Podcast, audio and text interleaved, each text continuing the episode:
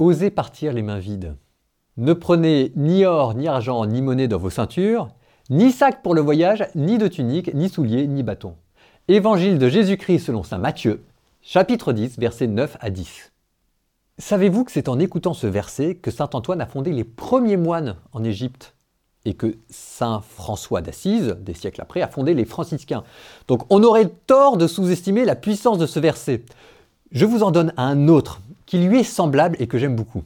Heureux les pauvres en esprit, le royaume des cieux est à eux. Matthieu 5.3. La pauvreté en esprit, on se demande toujours un peu ce que c'est. Je dirais que c'est quand on a quitté sa zone de confort. Vous voulez savoir si vous êtes un pauvre en esprit? Voici un test. Quelle est la dernière fois que vous avez pris des risques pour Dieu? Est-ce que c'était il y a plus de un mois? Quand j'étais aumônier en lycée, avec euh, les lycéens, on prenait deux critères pour bâtir le programme de l'année. Critère numéro 1. Est-ce que cette activité est fun? Ça, c'était pour savoir avec les lycéens si l'Esprit Saint était de la partie. Il faut que ça réjouisse le cœur de l'homme. Et critère numéro 2.